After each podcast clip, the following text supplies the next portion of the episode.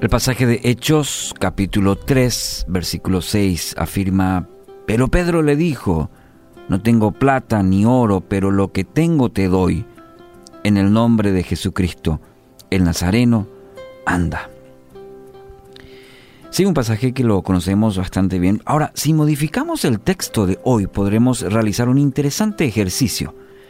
Y vamos a quitar la segunda parte del versículo para que el incidente que eh, se lea pueda ser de la siguiente manera. Algo así como, había un hombre cojo desde su nacimiento, al que llevaban y ponían diariamente a la puerta del templo llamada La Hermosa, para que pidiera limosna a los que entraban al templo.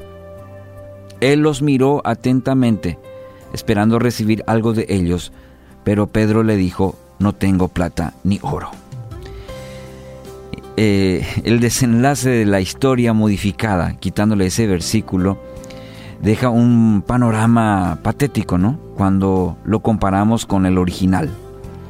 La expectativa que genera la escena termina en una frase que nos deja como que desinflados y tristes.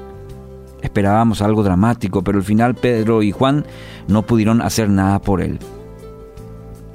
Este desenlace penoso es no obstante un reflejo más fiel de nuestra frecuente respuesta frente a los desafíos que se nos cruzan en la vida, se nos cruzan a diario.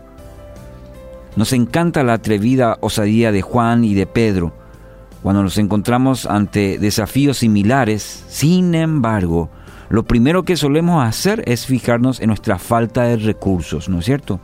Quisiéramos invertir más en las misiones, bueno, pero no tenemos los recursos económicos. Nos gustaría dedicarnos a ser discípulos, pero no disponemos de tiempo. Anhelaríamos desarrollar algún ministerio, ah, pero no poseemos las habilidades. Soñamos con hablar de Cristo a los de nuestro alrededor, ah, pero carecemos de iniciativa. No poseemos la exclusividad de esta actitud. Cuando recorremos las escrituras observamos que esta respuesta es común a la gran mayoría de los que fueron convocados a alguna misión extraordinaria. Mira el caso de Abraham, Sara, Moisés, Gedeón, Jeremías, los doce. La lista es larga porque esta perspectiva refleja la esencia de nuestra humanidad, tanto de los que cité como los de los nuestros, que es limitada y es temerosa. Esa es la, es la esencia de nuestra humanidad. Es limitada y es temerosa. Pedro, gracias a Dios, no se enfocó en lo que no tenía. Apenas lo mencionó al pasar. Había aprendido en las aventuras que había vivido con el Mesías que sus limitaciones no representaban de ninguna manera una limitación para el obrar de Dios.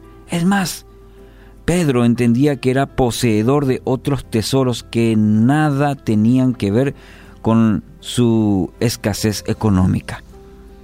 Su condición de siervo, encomendado a la tarea de hacer discípulos de todas las naciones, venía con un importante respaldo que es la autoridad del Mesías resucitado. Y a la hora de ministrar entonces, no dudó en hacer uso de la de toda esa plenitud de los recursos, no de él, sino que Dios había puesto a su disposición. Una gran lección para nosotros.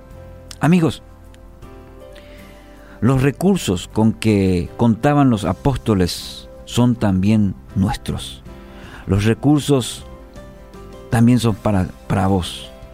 Es nuestro deber combatir la tendencia, esa tendencia natural a actuar con timidez, con vergüenza, conforme a lo que no tenemos. Pero podemos unirnos a la forma de trabajar de los apóstoles, predicando el Evangelio en toda su plenitud, como dice Romanos 15, 18 y 19, en palabra y en obra, con el poder de señales y prodigios en el poder del Espíritu.